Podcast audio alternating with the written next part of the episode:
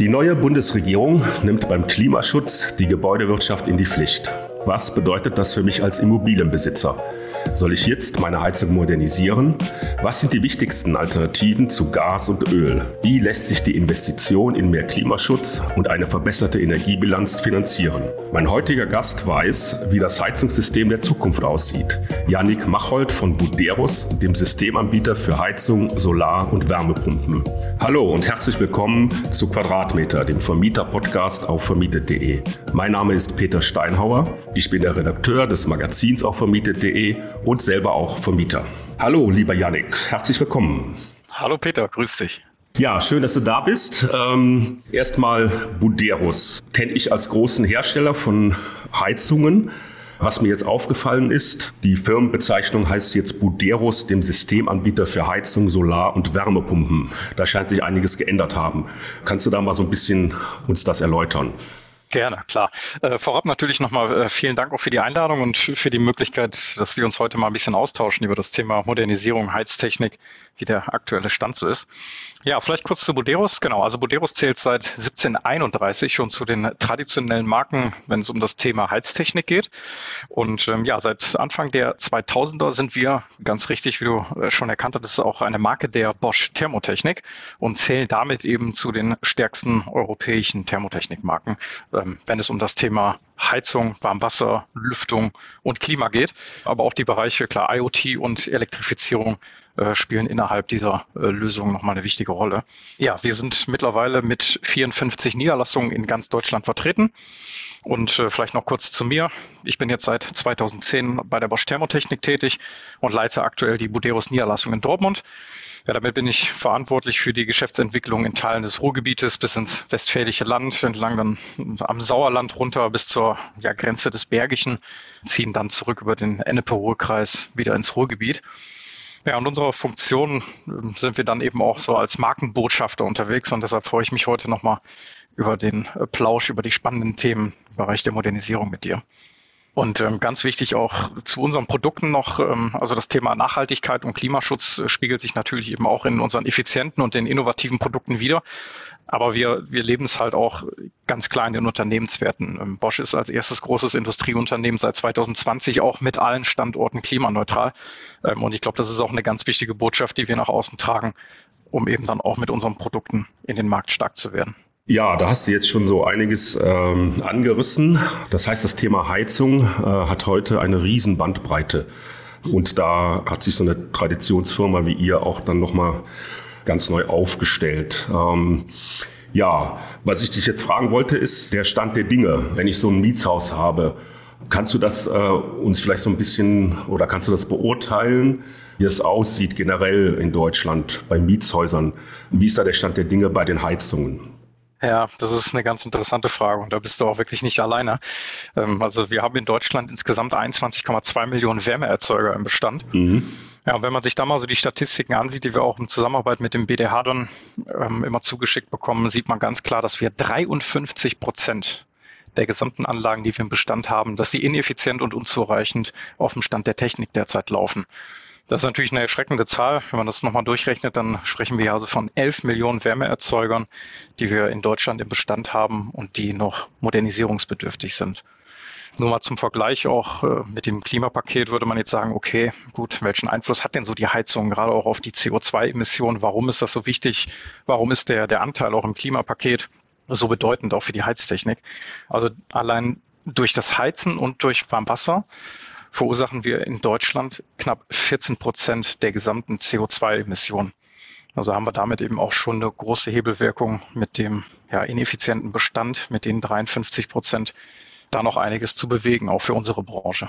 Ja, du hast es angeschnitten, äh, das Klimapaket der Bundesregierung. Äh, damit haben wir uns hier äh, auch in unserem Magazin und auch in unserer Podcast-Reihe also schon ein wenig befasst. Ähm, ja, kannst du da so ein bisschen mal uns das erläutern? Was da jetzt auf den Besitzer von Immobilien zukommt. Absolut, ja. Also als das Klimapaket verabschiedet wurde, ging es erstmal um verschiedene Themen. Ähm, das heißt, das wurde in, in einzelne Punkte nochmal untergliedert. Zum einen ist man hingegangen und man hat sich mal so ein bisschen angeschaut, okay, welche Rahmenbedingungen oder welche Gesetze, Verordnungen gibt es eigentlich soweit in Deutschland. Ähm, da ging es dann einmal um die NF, die Energieeinsparverordnung, gab das EEWärmeG, also das Erneuerbare Energienwärmegesetz und eben das ENEG, also das Energieeinsparungsgesetz. Und man ist jetzt hingegangen und hat diese drei Gesetze, die es dann jetzt eben schon gab, endlich mal zu einem zusammengefasst und hat daraus das Gebäudeenergiegesetz, abgekürzt das GEG, geschaffen. Mhm. Genau, und im GEG beschäftigt man sich komplett mit den Vorgaben. Ähm, was brauchen wir eigentlich, um wirklich die, die Gebäudeenergie effizient äh, bauen zu können, um die Modernisierung zu können? Äh, welche Pflichten stehen vielleicht auch dahinter? Ja, sogar Austauschpflichten für äh, ältere Heizungsanlagen oder welcher Verbot wird dann eben auch speziell nochmal gefordert in der Zukunft? Jetzt einfach mal mit Blick auf die Ölheizung, die dann ab 2026 ohne regenerative Energie ähm, dann nicht mehr betrieben werden sollen. Also all das wird dann eben jetzt ähm, ja in einem Gesetz zusammengefasst.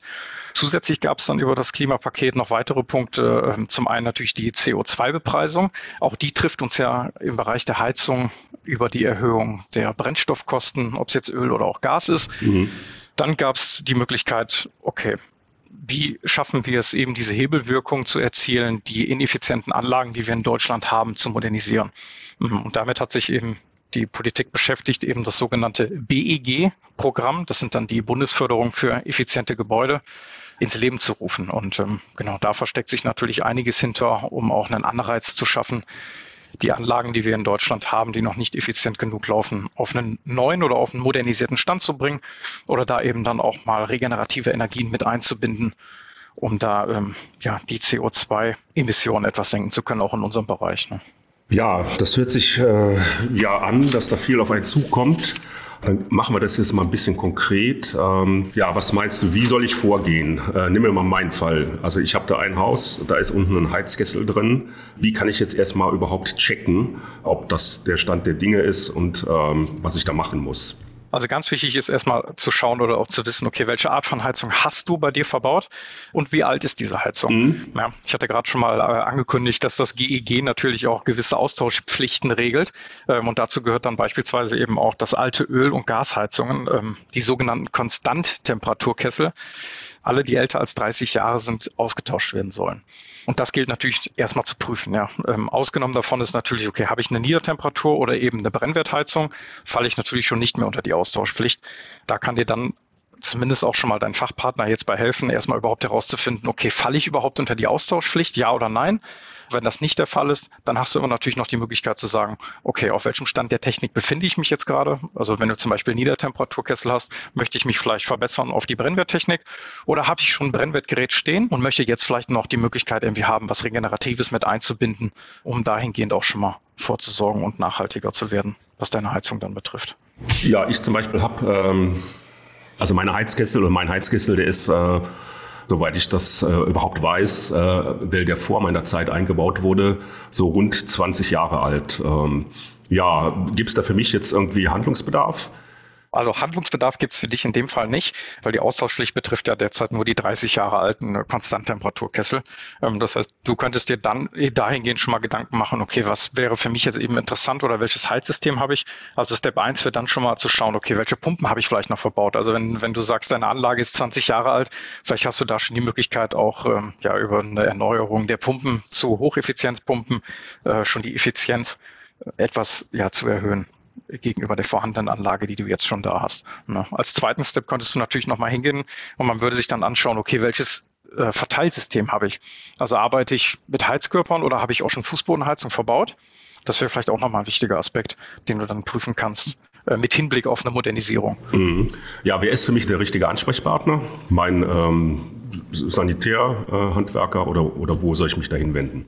Genau, also Hauptansprechpartner ist immer der Heizungsfachbetrieb. Mhm. Idealerweise natürlich die, mit denen du dann einen Wartungsvertrag hast, die kennen meistens schon die Anlagen oder wenn du, wenn es sogar noch der gleiche ist, der die Anlage damals mal gebaut hat für seiner Zeit, äh, ist es natürlich noch besser. Ne? Da sind dann meistens schon äh, Rohrverlegungen bekannt ähm, oder eben auch die Anforderungen, ob es schon hydraulischer Abgleich durchgeführt worden ist oder eben das Alter auch der, der jeweiligen Pumpen, die da eingebaut sind.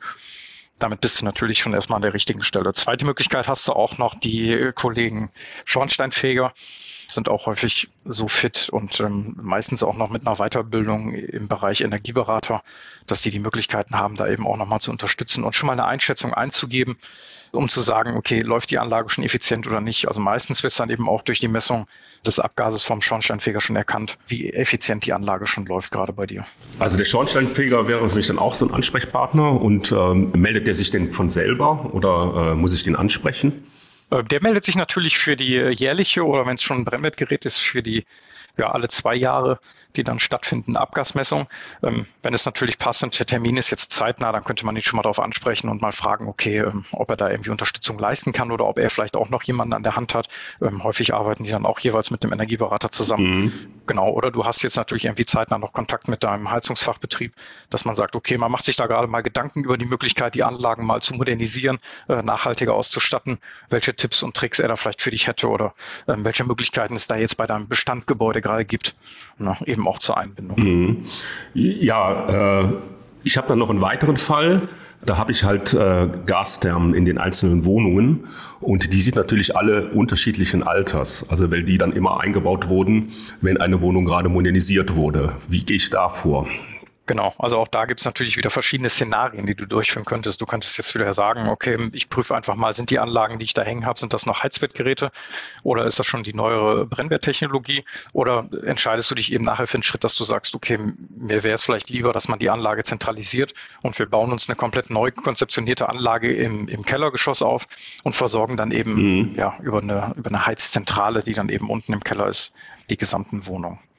Also da hast du auch nochmal verschiedene Möglichkeiten das entsprechend aufzubauen. Ja, das hört sich für mich dann äh, sehr aufwendig an, wenn ich dann in jede einzelne Wohnung rein muss und muss die alten äh, Geräte rausnehmen und dann alles neu, weiß ich nicht, muss ich dann neue Rohre ziehen. Also wie ist da so der Aufwand zu bewerten? Was macht da Sinn?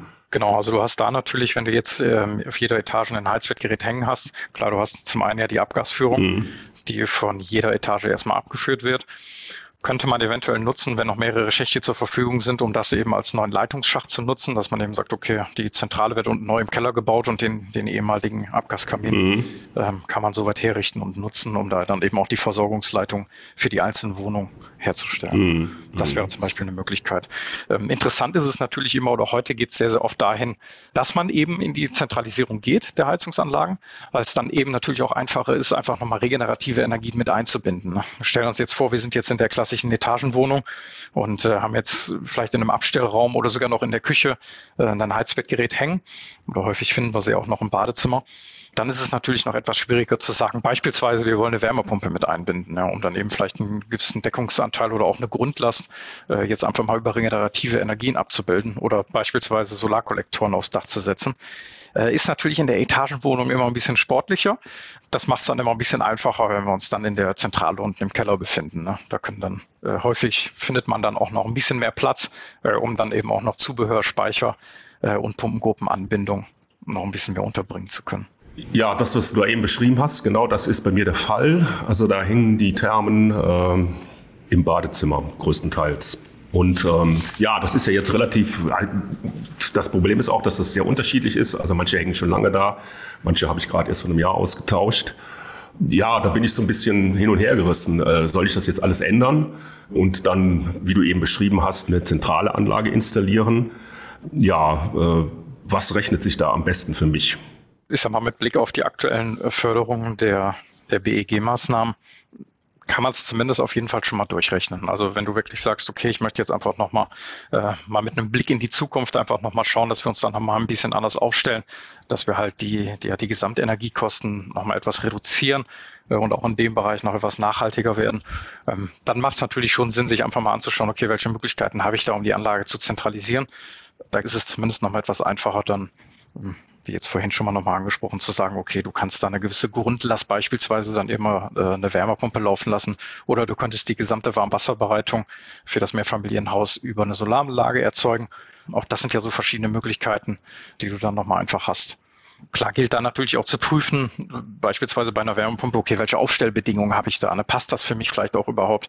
Deshalb ist es immer schwierig zu sagen, okay, ohne, ohne ein Gebäude auch gesehen zu haben, mhm. äh, welche Möglichkeit oder welche ja, Variante ist da für mich jetzt gerade so die passende. Ne? Da gibt's nochmal viele Dinge zu beachten. Eben auch äh, nochmal angesprochen, klar, welches Verteilsystem habe ich eigentlich? Ne? Hast du zum Beispiel noch große alte Gliederheizkörper, äh, die dann damals mal ausgelegt worden sind? Ähm, auch da gilt es ja dann nochmal darauf zu achten, welche Systemtemperaturen brauche ich denn eigentlich überhaupt, damit ich das Gebäude überhaupt warm kriege, dass auch nachher niemand irgendwie auf seinen Komfort verzichten muss. Äh, das sind nochmal ganz, ganz wichtige Themen. Ne? Mhm.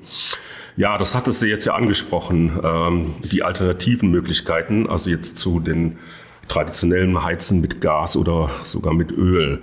Äh, da können wir ja mal ein bisschen reingehen. Ähm, es gibt eine ganze Reihe von, von Systemen und äh, ja, und ich fände es ganz interessant, indem man mal so die Vor- und Nachteile oder überhaupt mal so die einzelnen Möglichkeiten ein bisschen erklärt. Also du kannst ja mal von deiner ähm, Perspektive anfangen. Äh, jetzt ein großes Thema ist ja Wärmepumpe zum Beispiel. Was sind da die Vor- und Nachteile? Also da muss man eben sagen, dass gerade auch die Wärmepumpe ähm, ja sehr, sehr erfolgreich läuft, auch in den letzten Jahren, eben auch getrieben durch die Förderung. Man merkt ja eben da, dass so dieses ganze Thema ähm, ja, Dekarbonisierung, Elektrifizierung immer wichtiger wird.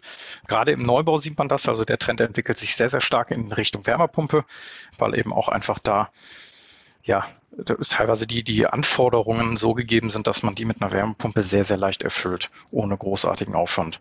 Und ähm, man sieht es eben auch an den verschiedenen Zahlen, äh, gerade im Wärmepumpenbereich, äh, dass die in den letzten Jahren auch eben sehr, sehr stark gestiegen sind. Ähm, also teilweise werden jetzt pro Jahr sogar über 100.000 Wärmepumpen ähm, in den Gebäuden eingesetzt. Das war, ja, ich, man kann sagen, vor knapp zehn Jahren war es noch die Hälfte der Anlagen. Also man sieht schon eine gewisse Trendentwicklung, die sich dann eben auch der in den letzten Jahren stark fortgesetzt hat, was die Elektrifizierung betrifft. Aber ähm, eben auch da geht es natürlich hin, dass man sagt, ich habe jetzt ein großes Bestandsgebäude, wie du jetzt zum Beispiel. Mhm. Okay, man, man überlegt sich, man möchte ein bisschen was besser machen.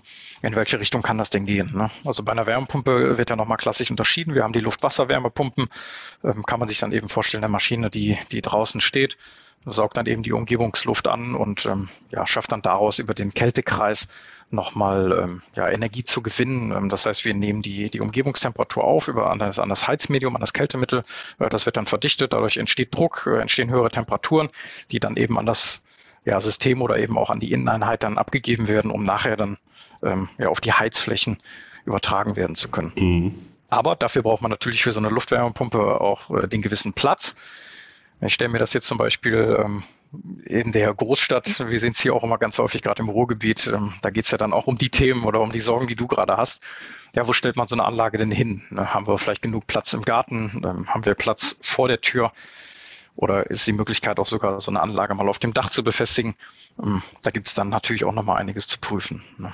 Äh, wenn man das jetzt natürlich komplett ausschließen kann, äh, dass man die, die Aufstellfläche nicht zur Verfügung stellt für eine Luftwärmepumpe, dann gibt es natürlich noch die Möglichkeit zu sagen, okay, ich kann mich auch für eine Sohlewärmepumpe entscheiden. Ja, da arbeiten wir dann mit Tiefenbohrung, da wird dann eine Sonde eingesetzt und dann kann man sich das so vorstellen, dass man eben äh, mit der Wärme aus der Erdquelle, also aus dem Erdreich, dann eben entsprechend arbeitet, anstatt mit der Luft, mit der Umgebungstemperatur. Da ist dann wieder das gleiche Prinzip, dass wir dann die Wärme aus, der, aus dem Erdreich ziehen mhm. äh, und nutzen dann eben diese als Quelle. Ähm, ist meistens dann aber halt häufig auch mit einem höheren Aufwand verbunden. Mhm. Äh, dadurch, dass er dann wieder gebohrt werden muss, äh, dann gibt es natürlich in Deutschland wieder unterschiedliche ja, Bodengegebenheiten, ähm, die das Bohren dann teilweise auch erschweren können. Oder in schlimmen Fällen auch, dass es gar nicht erlaubt ist aufgrund der Unterwasserschutzbehörde. Du hattest gerade eben dieses Platzproblem äh, genannt. Wie viel Platz braucht denn so eine Wärmepumpe? Auch das ist wieder unterschiedlich, äh, hängt natürlich dann auch wieder von, äh, ja, von, der, von der jeweiligen Variante ab, die man dann wählt. Aber man kann halt schon immer rechnen, dass man irgendwie so sagt, dass man fünf bis sechs Meter zumindest mal bei der Wärmepumpe nach vorne ja, in die Ausblasrichtung, dass man die ganz gerne mal einhalten soll.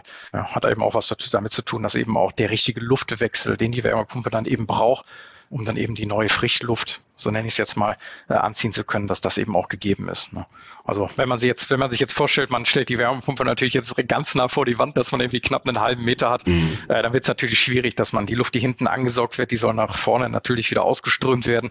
Wenn die dann aber direkt vorne in Widerstand trifft äh, und sich dann teilweise wieder nach oben drückt, ja, so bringt man nachher irgendwie den, äh, diesen Zirkulationskreis durcheinander. Und ähm, baut sich dann äh, kleine Schwierigkeiten ein in das System.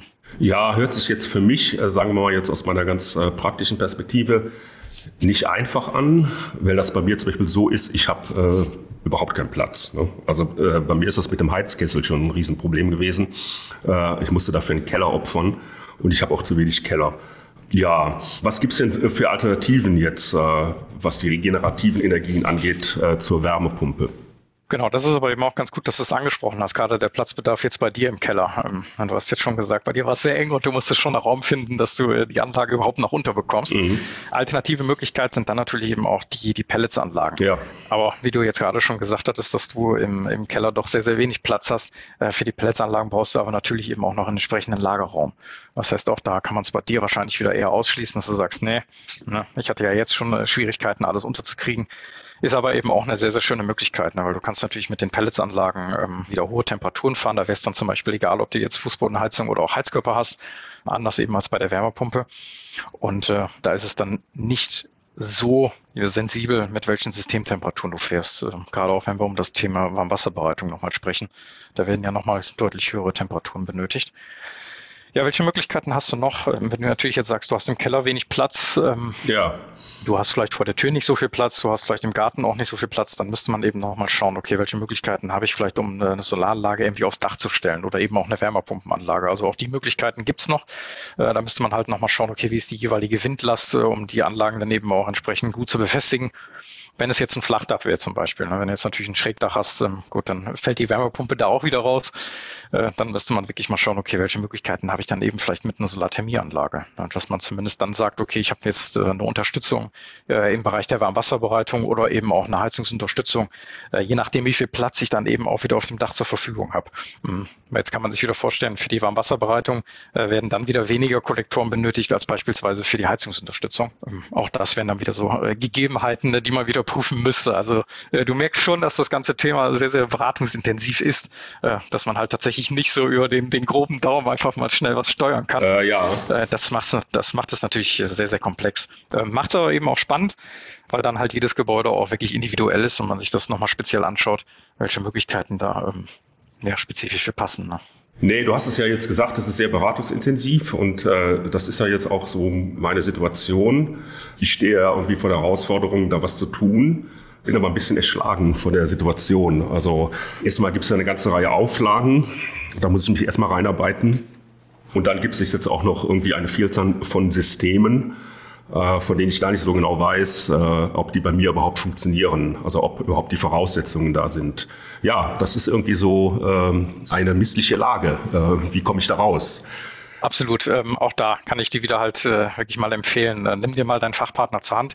Ähm, bei uns, ich kann jetzt von uns sprechen, da ist es zumindest so, dass wir eben auch äh, mit unseren Beratern immer nochmal gut mhm. zur Seite stehen, ähm, eben auf Anforderungen auch unserer Fachpartner uns dann die Gebäude auch speziell nochmal mit anschauen, ne? unsere Ideen nochmal mit einbringen, unsere Möglichkeiten nochmal Alternativen anbieten äh, und das natürlich auch mit dem ganzen Aspekt äh, auch nochmal äh, mit Berücksichtigung der Förderung, dass man eben sagt, okay, welche Möglichkeiten haben wir da? Ähm, wir sind jetzt nochmal, ich komme nochmal schnell auf die äh, Heizsysteme, mhm. äh, ob man dann eben sagt, okay, habe ich Heizkörper oder Fußbodenheizung, weil heute ist es eben auch in den Förderungen so, dass du auch verschiedene Nebenmaßnahmen oder sogar sehr, sehr viele mitgefördert bekommst.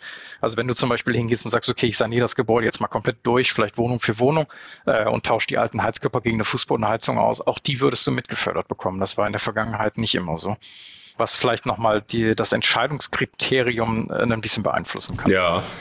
Aber ansonsten ist halt immer, äh, ja, wie du sagtest, ganz, ganz wichtig, da auch den richtigen Fachpartner äh, zur Seite zu haben. Da konzentrieren wir uns eben auch drauf, dass wir ähm, ja die Partner, die mit uns dann eben auch äh, stark zusammenarbeiten, dass man die auch durch, durch Schulung und durch äh, Weiterentwicklung, Weiterbildung entsprechend auch da auf dem Laufenden hält und wir immer stark im Informationsfluss sind, um da eben auch dann, ja, gerade bei Endkunden, wie du es dann bist, ähm, auch die richtigen Aussagen und die Beratung treffen zu können. Mhm. Ja, das Thema Förderung, da wollte ich auch noch drüber reden. Ich wollte aber auch noch mal ein bisschen bei den Systemen bleiben. Äh, da gibt es ja auch viele Stichworte, die man jetzt so auch, wenn man so ein bisschen liest in der Presse und so weiter. Ähm, ja, wir hatten jetzt schon mal Wärmepumpe, Solarthermie genannt, äh, Pelletheizung hatten wir auch. Ja, ich hatte jetzt in einem Podcast auch jemanden, der hat zum Beispiel davon gesprochen, dass die sogenannten Nachtspeicherheizungen derzeit so ein bisschen zumindest diskutiert werden. Ihr Comeback feiern, ja. ja, ja. Also ich kenne das früher aus meinen Häusern, äh, da gab es überall Nachtspeicher. Ja. Die sind jetzt erneuert und ich habe jetzt Gas und jetzt heißt es plötzlich, ja, Nachtspeicher ist eigentlich doch interessant.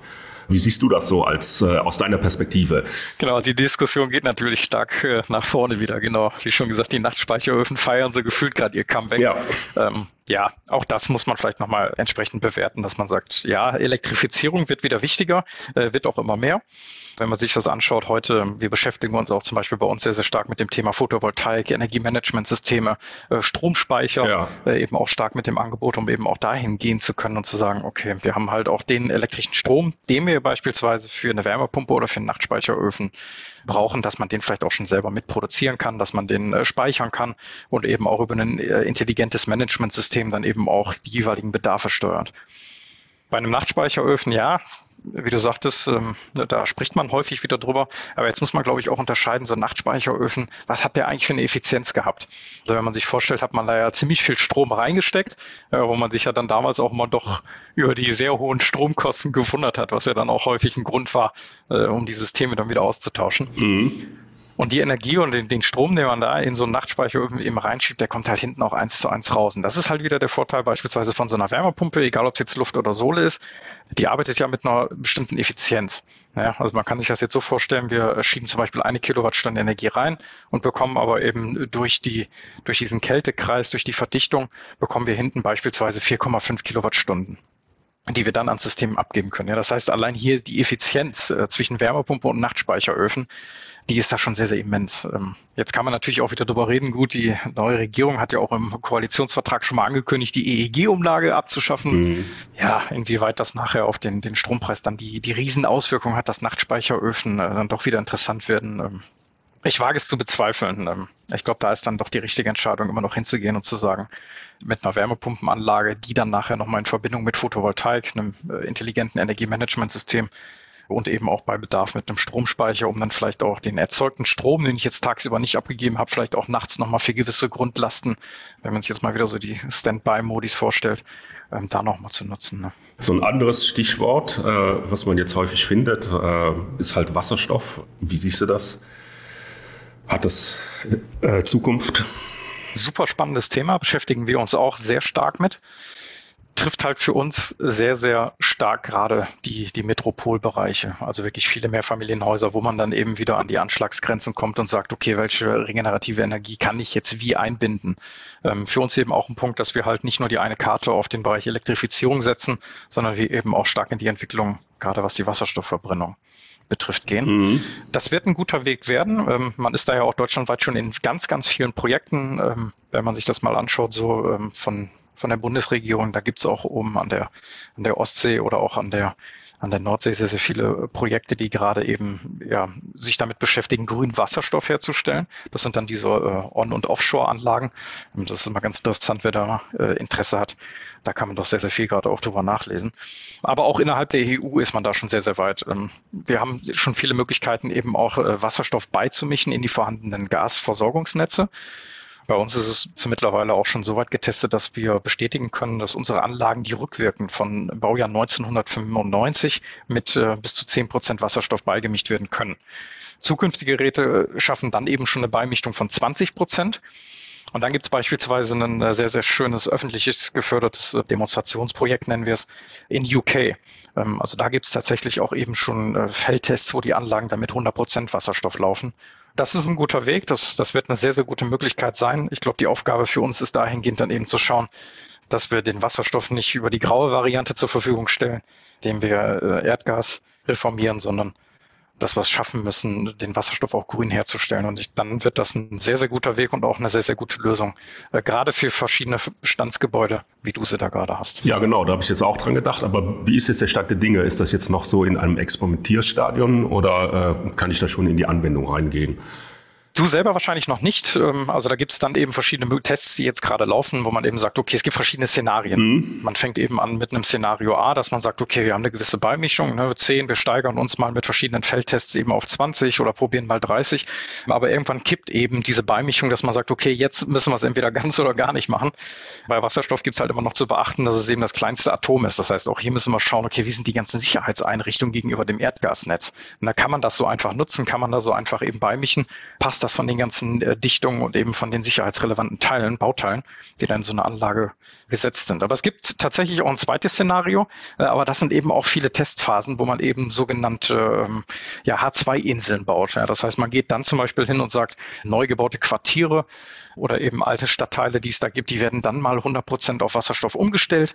Das sind dann so, ja, wirklich so kleine Insellösungen, kann man sich vorstellen, wo dann einzelne Straßenzüge oder eben Blocks mal ja testweise auf 100 äh, Prozent Wasserstoff gefahren werden, um eben mal zu schauen, okay, wie verhält sich das eigentlich alles, um dann vielleicht eben auch im, im dritten Step nachher mal hinzugehen und zu sagen, ähm, okay, wir haben jetzt Wasserstoff, wir haben es getestet, wir wissen, es funktioniert und jetzt müssen wir es nur noch herstellen können und dann können wir eben auch vorhandene Gasnetze oder auch Gasspeicher nutzen, äh, um die dann eben komplett mit Wasserstoff zu versorgen. Ne? Und ich glaube, das wird nachher ein, ein wichtiger Teil sein, dass man eben sagt, okay, wie, wie können wir es produzieren? Weil die Speichermöglichkeiten, wenn es nachher alles passt, auch vom Versorgungsnetz, die haben wir schon da. Aber um da auch noch mal ganz kurz ein paar Beispiele nennen zu können. Es gibt tatsächlich sehr, sehr viele Referenzen schon, die dann eben auch laufen. Auch bei uns zum Beispiel im industriellen Bereich, ähm, auch mit sehr, sehr großen Leistungsgrößen, ähm, wo man dann jetzt eben schon große Anlagen in der Industrie betreibt, die 100 Prozent mit Wasserstoff laufen. Also es befindet sich gerade noch sehr, sehr stark in den, äh, ja, in den Entwicklungsschuhen, ähm, gibt aber auch schon sehr, sehr erfolgreiche Rückmeldungen und, und Feedback aus den jeweiligen Tests. Ähm, ich glaube, UK, also Großbritannien, versucht es jetzt 2025 schon mal mit 100% Wasserstofflösung. Und ähm, die EU, soweit ich das weiß, will da 2030 dann mit starten, ähm, dass man eben dann äh, Wasserstoff als ja, großes Konzept auch eben äh, bei uns in der Wärmeversorgung mit unterbringt. Ja, das sind alles spannende Ansätze so. Äh, dann habe ich aber jetzt hier noch einen Fall äh, und zwar, ich lasse alles so, wie es ist. Also ich heize weiter mit Gas. Äh, ist das auch noch eine Variante? Das ist sogar eine sehr, sehr häufige Variante noch. Ne? Also ja. gerade Gas, äh, viele ältere Bauten klar, ich meine, wir haben es in den Zahlen gesehen, also die, die 53 Prozent, die es da gibt äh, vom Anteil an den Wärmeerzeugern in Deutschland, da gibt es natürlich noch sehr, sehr viele Anlagen, die auch beispielsweise mit Gasheizwert noch laufen. Ne? Ich glaube, auch da ist es schon mal ein, ein schöner Step, mhm. äh, wenn man die Anlagen auf Gasbrennwert schon mal umändert. Ja, man hat die Gasversorgung liegen, man muss halt nur noch mal schnell schauen, okay, äh, dass das Abgassystem mhm. äh, nochmal aktualisiert wird, eben auf ein, auf ein Kunststoffsystem und eben, dass man die Möglichkeit hat, das Kondensat, was dann eben anfällt, abzuführen. Ähm, da hat man dann eben nachher dann auch nochmal die Möglichkeit zu sagen, okay, an Brennwertsystemen ist es auch nochmal die Möglichkeit, im, im dritten Step dann ja nochmal Solar oder auch wieder eine Wärmepumpe anzukoppeln. Ne? Mhm. Ist ein sehr, sehr weit verbreitetes Konzept noch. Also Gasbrennwert ist heute immer noch mit eines der wichtigsten Funktionen, die wir haben und ähm, nimmt uns da auch, glaube ich, schon mal einiges ab an Effizienz, was wir draußen noch verbessern können. Ja, das ist auch so ein bisschen mein Eindruck, dass ähm, also auch im Neubau sogar, äh, dass da häufig dann doch noch auf Gas gesetzt wird. Ja, was gibt's denn für Möglichkeiten, dann äh, diese Systeme oder auch bei mir im Bestand, ich habe ja auch Gas, und äh, ich habe ja schon die Schwierigkeiten so ein bisschen geschildert, äh, die ich da habe, jetzt umzurüsten. Äh, was gibt es denn für Möglichkeiten, ähm, solche Systeme effizienter zu gestalten? Genau. Also auch da gibt es dann verschiedene äh, Dinge nochmal, dass man sich das äh, auch nochmal anschaut. Okay, wie, wie sind aktuell, wie ist die Pumpenlage? Ja, wie ist vor allem die Reglereinstellung? Ne? Also heute sind auch eben ganz, ganz viele Anlagen, die dann eben äh, gar nicht individuell auf den jeweiligen Bedarf, den die Wohnung oder den das Gebäude vielleicht gerade hat, auch eingestellt sind. Ne? Auch da herrscht nochmal großes Einsparpotenzial. Mhm. Ähm, dann ist natürlich auch heute das Thema Digitalisierung, Vernetzung. Also heute gibt es ja schon so viele Möglichkeiten, eben auch äh, allein den Gasbrennwertgerät so effizient fahren lassen zu können. Genau. Dass man eben auch sagt, okay, es gibt äh, Regler, die mittlerweile erkennen, okay, befinde ich mich jetzt gerade auf dem Weg nach Hause oder nicht, habe ich eine, äh, ich gerade Bedarf, ne? muss die Heizung jetzt schon mal anspringen? Oder dass man eben auch von der Ferne nochmal kontrollieren kann, okay, ist meine Anlage gerade aus Störung, läuft die eigentlich effizient? Also auch das bieten wir mittlerweile über äh, Portale an, dass eben das Fachhandwerk auch mal aus der Ferne nochmal schauen kann, okay, passt das eigentlich von den Monitorwerten, von den Referenzen, die wir da gerne hätten? Und dann läuft die Anlage so, wie wir es gerne wollen, ist die Heizlast eingestellt? Häufige Ursache ist ja auch mal ganz gerne, die, die Anlage läuft, gerade in so einer Etagenwohnung, die läuft dann vielleicht mit einem Raumtemperaturregler. Ähm, und jetzt geht man wieder klassisch an den Heizkörper und man dreht den Thermostatkopf wieder, ähm, ja, man dreht ihn wieder zu, man dreht ihn auf eins, auf zwei und die Anlage erkennt das gar nicht. Ne? Also man kann sich das ja wirklich so vorstellen. Wir gehen hin und drehen die Heizung zu und die Anlage äh, bekommt aber von ihrem Regler immer noch eine Anforderung zu sagen, so, wir haben jetzt beispielsweise ein gewisses Zeitprogramm, also gibt Feuer. So, die Anlage speist jetzt in den Heizkörper ein und spürt dann irgendwann den Widerstand und merkt, okay, irgendwie kriege ich meine Wärme ja gar nicht mehr weg. Also auch da ist noch sehr, sehr viel Potenzial die Anlagen nochmal deutlich zu verbessern. Ne? Da gibt es dann heute ganz, ganz schöne Möglichkeiten, eben auch über Smart Home zu sagen, dass man einzelne Thermostatköpfe auf die Heizkörper aufsetzen kann, die sogar dann ähm, ja entsprechend gesteuert werden, dass man sagt, okay, ich kann sogar für den Raum ein einzelnes Zeitprogramm, nehmen wir jetzt mal wieder so den klassischen Fall des Homeoffice, ja, dass man sagt, okay, ich mache vielleicht einmal die Woche Homeoffice und ich plane mir das jetzt für Freitag ein, dann äh, ja, muss ja auch da der Heizkörper nicht die ganze Woche offen sein, sondern dann kann man es äh, über Smartphone steuern und kann sagen, okay, Freitagmorgen, äh, wenn ich dann um 7.30 Uhr im Büro sitze, äh, dann soll der Raum schon mal warm sein. Also auch da äh, bieten die äh, Digitalisierungsmöglichkeiten nochmal sehr, sehr viel Potenzial, allein auch die, die Bestandsanlagen, die jetzt schon da sind, äh, nochmal etwas zu verbessern. Ja, darüber haben wir auch hier schon ähm, in unserem Podcast äh, geredet, über solche Möglichkeiten, äh, die die Digitalisierung da bietet. Und ähm, ich sage mal jetzt mal hier so meine Meinung. Also ich glaube, so diese ähm, Maßnahmen der Effizienzsteigerungen, die sind für mich äh, in irgendeiner Weise schlüssiger, interessanter, weil ich da halt jetzt nicht so ähm, so tief dann in das Haus reingehen muss und ähm, da auch baulich großen Aufwand habe. Also deswegen sehe ich das so als den ersten Step vielleicht. Wie ist da deine Meinung? Auf jeden Fall, klar. Das ist zumindest mal so die erste Möglichkeit zu sagen, ähm, gut, die Anlage, die ich jetzt habe, ich kontrolliere auch nochmal die einzelnen Monitorwerte äh, und stimme die Regelung auch vielleicht speziell nochmal auf meinen Bedarf ab. Mhm auch das nochmal ganz wichtig, auch mit Hinblick auf die CO2-Steuer. Ne? Weil wenn man sich ja vorstellt, dass ja eben allein durch die Besteuerung ja eben der Brennstoff mhm. auch Jahr für Jahr etwas teurer wird, ja. Ähm, da gibt es schon eine Menge Einsparpotenzial allein mit der richtigen Einstellung.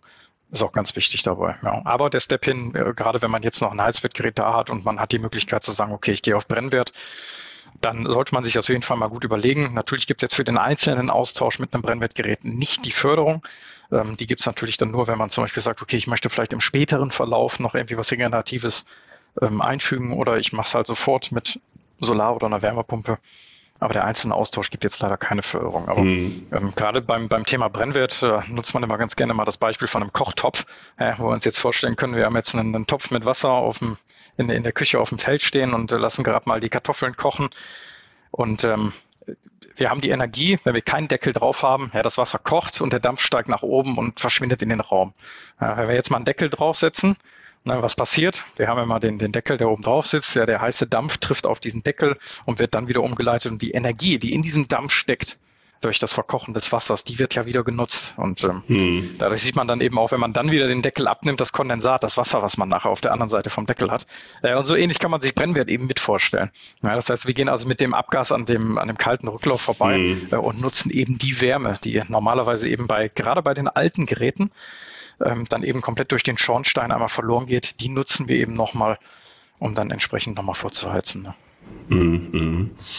Ja, äh, interessant. Ähm, also für mich ist dann der andere Fall, wenn ich so richtig groß an das Haus rangehe. Ich habe auch da zum Beispiel jetzt, äh, ich plane eine Aufstockung und dann habe ich ja auch großen baulichen Aufwand. Und dann ist das für mich ein Fall, wo ich dann viel stärker darüber nachdenke, auch jetzt da äh, die äh, Wärmeversorgung vielleicht dann über eine ganz neue Lösung dann zu realisieren.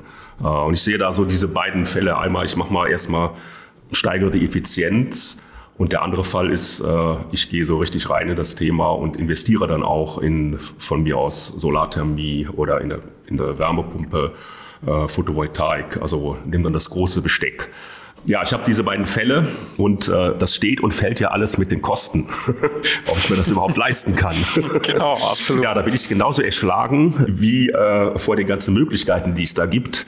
Also man spricht ja von diesem Förderdschungel. Ja. ja, das soll jetzt alles einfacher sein. Äh, ich finde es aber immer noch schwierig und äh, ich weiß auch gar nicht, wo ich da anfangen soll, wer für mich da der richtige Ansprechpartner ist. Helfen mir da bitte. Gerne.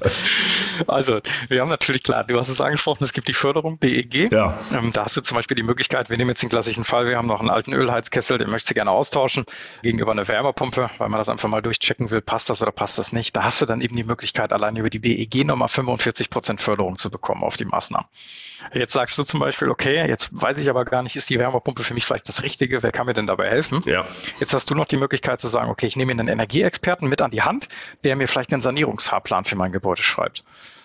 Vorteil dabei ist, wenn in diesem Sanierungsfahrplan zum Beispiel drinsteht, dass du die meiste Energie wieder damit einsparen kannst, indem du die Heizung tauschst, erhältst du nochmal 5% Förderung durch den individuellen Sanierungsfahrplan auf diese 45 Prozent eben drauf. Ne? Das heißt, wir sprechen da eben schon von einer Maximalförderung von 50 Prozent und das gab es halt auch noch nie. Ich glaube, das ist eben auch ganz wichtig. Also gerade heute bei der Heizung ist das Thema Kommunikation und, und Informationsfluss sehr, sehr wichtig da muss eben noch einiges geprüft werden und man muss eben auch schauen, okay, passt das System halt wirklich, weil da können eben auch ganz, ganz große Fehler gemacht werden, gerade bei einer Wärmepumpe. Also die, die Fehleranfälligkeiten allein über die Rohrdimensionierung, über die falsche Aufstellung, über die, die falsche Einstellung der, der Temperaturen, ja, zu hohe Temperaturen, das hat nachher sehr, sehr große Auswirkungen. Und da braucht man eben auch Spezialisten an der, an der Hand.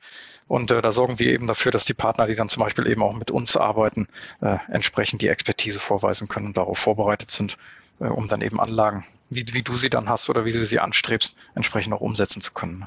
Mhm. Das heißt, der erste Schritt wäre dann in der Tat, äh, ich unterhalte mich mal mit einem Energieberater. Genau, das kannst du auf jeden Fall schon mal machen. Der wird dir dann äh, zumindest auch schon mal sagen, okay, der schaut sich das Gesamtgebäude nochmal an, mhm. um eben auch zu sagen, okay, liegt vielleicht sogar nur an der Heizung oder hast du eben auch sogar die Möglichkeit, vielleicht irgendwie über eine Neuerung der Fenster oder vielleicht auch der Sanierung des Daches äh, erstmal noch Möglichkeiten zu sparen, die für dich auch vielleicht ein bisschen günstiger und eben in dem Fall sind, weil du hattest ja angesprochen, eben auch so ein so ein Kostenthema. Na klar, wenn du jetzt natürlich hingehst und du, du reißt mal so die komplette Anlage raus und änderst mal eben alles von Heizkörper auf Fußbodenheizung und musst dann hier noch ein paar Stränge erneuern, äh, musst dann vielleicht noch einen neuen Estrich verlegen. Das geht natürlich auch stark ins Geld, klar. Das muss natürlich auch dann mhm. noch mit berücksichtigt werden. Aber eben Step 1, dass man vielleicht nochmal prüft, okay, kann ich vielleicht die vorhandenen Heizwertgeräte, die ich habe, jetzt erstmal noch äh, etwas einfacher austauschen gegen eine Brennwertanlage. Ähm, ich glaube, das ist schon mal Schritt 1, den man machen kann, als Weg in die richtige Richtung, um da ein bisschen nachhaltiger zu werden. Mhm. Also bei den Förderungen, da habe ich auch immer so das Problem, wir befinden uns jetzt hier im Bereich von Mietwohnungen und äh, ich verstehe nie so richtig, äh, wo da äh, die Unterschiede sind, äh, jetzt bei der Förderung äh, für Einfamilienhäuser und bei der Förderung für Mietwohnungen. Ja, kennst du dich da aus? Kannst du uns da ein bisschen äh, so mal mitnehmen, worauf man da achten muss? Genau, also heute ist es tatsächlich so, dass die BEG da nicht mehr großartig jetzt unterscheidet, okay, haben wir jetzt ein Einfamilienhaus oder haben wir ein äh, Mehrfamilienhaus. Ah, ja. Das Einzige, wo eben unterschieden wird, ist im Gebäudeenergiegesetz, was die Austauschpflicht betrifft. Ja, also wenn wir jetzt zum Beispiel mal hingehen und wir sagen, ähm, okay, wir haben ein Mehrfamilienhaus, ja, dann fällst du natürlich eben auch unter die Pflicht, einfach mal zu sagen, okay, ich muss meine Anlage nochmal prüfen, welche Art und wie alt bist du jetzt zum Beispiel Eigentümer von einem Ein- oder Zweifamilienhaus und hast dein äh, Gebäude schon vor dem 1. Februar 2002, das ist mal so diese magische Grenze, die da gezogen wird, ähm, selbst bewohnt, dann bist du zum Beispiel von der Austauschpflicht erstmal ausgenommen. Ja. Das ist eigentlich so der Unterschied, den gerade so das GEG ähm, so zwischen Mehrfamilienhaus und dem Einfamilienhaus ähm, vielleicht jetzt nochmal gerade zieht. Aber ansonsten von der Höhe, was die Förderung betrifft, bist du da von den, von den Prozentsätzen erstmal gleichgestellt. Ja. Naja, interessant, das wusste ich so nicht. Also ich hatte immer so den Eindruck, dass da doch ein, ein, ein, äh, noch ein Unterschied gemacht wird. Äh, aber dem ist nicht so. Das, äh genau, das Einzige, was halt ein bisschen spannender wird, ist, wenn man sich jetzt Gedanken über das Thema Photovoltaik macht. Ähm, wenn du dir jetzt vorstellst, du bist jetzt der Vermieter und du legst jetzt eine große Photovoltaikanlage aus, setzt sie auf dein Dach und erzeugst natürlich entsprechend Strom, den du jetzt einspeisen möchtest oder den du deinen Mietern zur Verfügung stellst. Ja, dann trittst du derzeit auf dem Markt als eigener Energieversorger auf. Ähm, das macht es gerade sehr, sehr kompliziert, aber auch da habe ich im Koalitionsvertrag schon was gesehen, äh, dass man diesen ganzen Prozess ein bisschen erleichtern will. Ne? Mhm. Weil ich glaube, auch das wird in Zukunft eine sehr, sehr spannende Sache, ähm, die, die ganzen Photovoltaiksysteme auf den Dächern einzubinden und dann eben auch gerade in Mehrfamilienhäusern in der Mietwohnung zur Verfügung zu stellen. Ähm, Im Einfamilienhaus ist das alles ein bisschen einfacher. Klar, da bin ich natürlich mein eigener Herr, äh, kann den erzeugten Strom, den ich habe, dann vielleicht entsprechend in die Wärmepumpe, in den Trockner, in die Waschmaschine oder eben auch in einen Stromspeicher einspeisen und kann ihn dann nutzen, wann ich ihn gerade brauche. Aber im Mehrfamilienhaus gestaltet sich das schon ein bisschen schwieriger und ein bisschen aufwendiger, gerade was den Papierkram betrifft. Mhm. auch die Versteuerung anschließend. Mhm. mhm. Ja, nochmal zu den Förderungen. Äh, auch da mal jetzt ganz einfach gefragt. Äh, wenn ich da jetzt äh, mich informieren will, äh, was ist für mich dann der erste Ansprechpartner oder, oder eine gute Adresse? Es gibt ja auch im Internet äh, die Seite von der Bundesregierung. Äh, was meinst du? Äh, wo soll ich da anfangen? Genau, da gibt's äh, zum Beispiel einmal die Seite vom Bundesamt für Wirtschaft und Ausfuhrkontrolle. Also da steht zumindest alles mal geschrieben, okay, weil was wird gefördert, welche Maßnahmen sind zum Beispiel daneben. Mhm. Ähm, wenn du jetzt sagst, okay, mich da vielleicht so ein bisschen durchzuhangeln, hm, das ist mir ein bisschen zu schwierig, ähm, dann gibt's verschiedene Möglichkeiten. Also ich finde das schwierig. Also ich, also ich habe mich schon damit befasst und, und mich da reingelesen und ähm, ich finde das umfangreich und ähm, so äh, richtig ähm, kapiere ich vieles nicht. Mhm. Genau, also auch da gibt's aber dann wieder die, die praktische Möglichkeit, äh, entweder über deinen Fachhandwerker, einen Energieexperten oder es gibt auch verschiedene Förderservices. Also mhm. äh, wir bieten da zum Beispiel auch die Möglichkeit an, äh, ja, die Beratung in Richtung der Förderung. Ne? Ist, äh, kann man den Antrag stellen, geht der durch, welche Maßnahmen möchte ich ganz gerne umsetzen und ähm, ja, wie erfolgreich wird das nachher sein, auch mit, dem, mit der Antragsstellung. Genau. Das ist auch mein Eindruck, dass die Hersteller da auch sehr stark äh, äh, bei dem Thema engagiert sind, ist ja klar. Ja, sind das für mich auch dann ähm, Ansprechpartner, um so ein bisschen mehr äh, Klarheit da reinzukriegen in dieses Thema, was wird gefördert und äh, wie kann ich dann meine Maßnahmen finanzieren. Absolut, ja. Also auch die stehen immer mal wieder zur Seite. Da gibt's dann auch spezielle ähm, auch ja, Hotlines, die dann auch auf Endkunden dann ausgerichtet sind. Also mm. da gibt's dann für die Fachkunden nochmal speziell und auch für die Endkunden, ähm, dass man da eben auch die Beratung so ein bisschen steuern kann in die Richtung. Genau. Mhm. Ja, ich habe äh, diese Folge ja so ein bisschen genannt, äh, soll und muss ich als Vermieter jetzt investieren? Äh, was würdest du sagen, ist das mehr ein Müssen oder ist das noch äh, etwas, äh, was so auf freiwilliger Basis äh, basiert? Das ist so, äh, da weiß ich auch nicht so genau, was muss ich jetzt ran, muss ich jetzt investieren, muss ich jetzt Geld in die Hand nehmen? In meinem Fall zum Beispiel bei so Bestandshäusern aus den Ende der 50er Jahre. Oder kann ich das noch weiter vor, äh, vor mir herschieben? das kannst du schon, ja. Ähm, aber ich glaube, das müssen, ist eher eine Frage auch der Einstellung. Ne? Ob man sagt, okay, was, was möchte ich ganz gerne auch tun, äh, gerade in der Debatte äh, zum Thema CO2 zum Thema Fridays for Future und den ganzen ja. äh, Klimadiskussionen, die es ja gerade gibt. Vielleicht als kleiner äh, Hinweis dazu noch, ähm, im Koalitionsvertrag wird eben auch nochmal darüber gesprochen oder auch diskutiert, äh, wie künftig denn die CO2-Besteuerung auf den Brennstoffe verteilt werden kann. Ja. Na, derzeit ist es zum Beispiel so, dass der, dass der Mieter das trägt. Aber da steht es wohl schon drin, dass man eventuell die, die Kosten entweder 50-50 aufteilen will auf Vermieter und Mieter oder dass man eben nach einem gewissen Stufenmodell arbeiten möchte, je nach Effizienz des Gebäudes. Ähm, wie das Ganze bewertet wird, ist dann da noch offen gelassen. Aber es könnte natürlich auch für dich interessanter werden dadurch, äh, dass du sagst, okay, ja, na gut, die CO2-Steuern, wenn ich sie dann mitbezahlen muss, liegt mir vielleicht dann doch noch ein bisschen mehr dran, die Anlage nochmal zu modernisieren, ähm, um auch eben da den Verbrauch nochmal zu senken, um auch nach, nachher weniger Belastung zu haben, auch für dich als Vermieter. Mhm, mh von daher glaube ich, ähm, ist es auf jeden Fall eine interessante Sache und äh, durch die Höhe der Förderung, die es aktuell gibt, ist der Anreiz so groß wie nie, äh, sich wirklich nochmal mit dem Thema zu beschäftigen und zu sagen, ja, jetzt packe ich es an, jetzt mache ich es. Und ich glaube, gerade mitten in der großen Diskussion um das Thema CO2 auch kein äh, verkehrter Schritt, da noch was Gutes zu tun. Hm. Ja, das ist auch mein Eindruck, denke ich auch drüber nach. Ähm, also die äh, CO2-Steuer. Also ich rechne fast damit, äh, dass äh, ich die als Vermieter auch zumindest anteilig tragen werde. Das lässt sich bis jetzt ja immer noch so ein bisschen abwenden, aber ich rechne fast damit. Ja, und so stehe ich vor der Situation. Also ich sehe es auch ein bisschen mehr ich komme immer ein bisschen mehr in das Müssen rein, habe ich so den Eindruck. Und äh, das ist ja der Grund hier für unsere kleine Podcast-Reihe äh, zu dem Thema energetische Modernisierung. Und wir haben jetzt mal dich gehört hier von einem äh, Experten für Heizsysteme.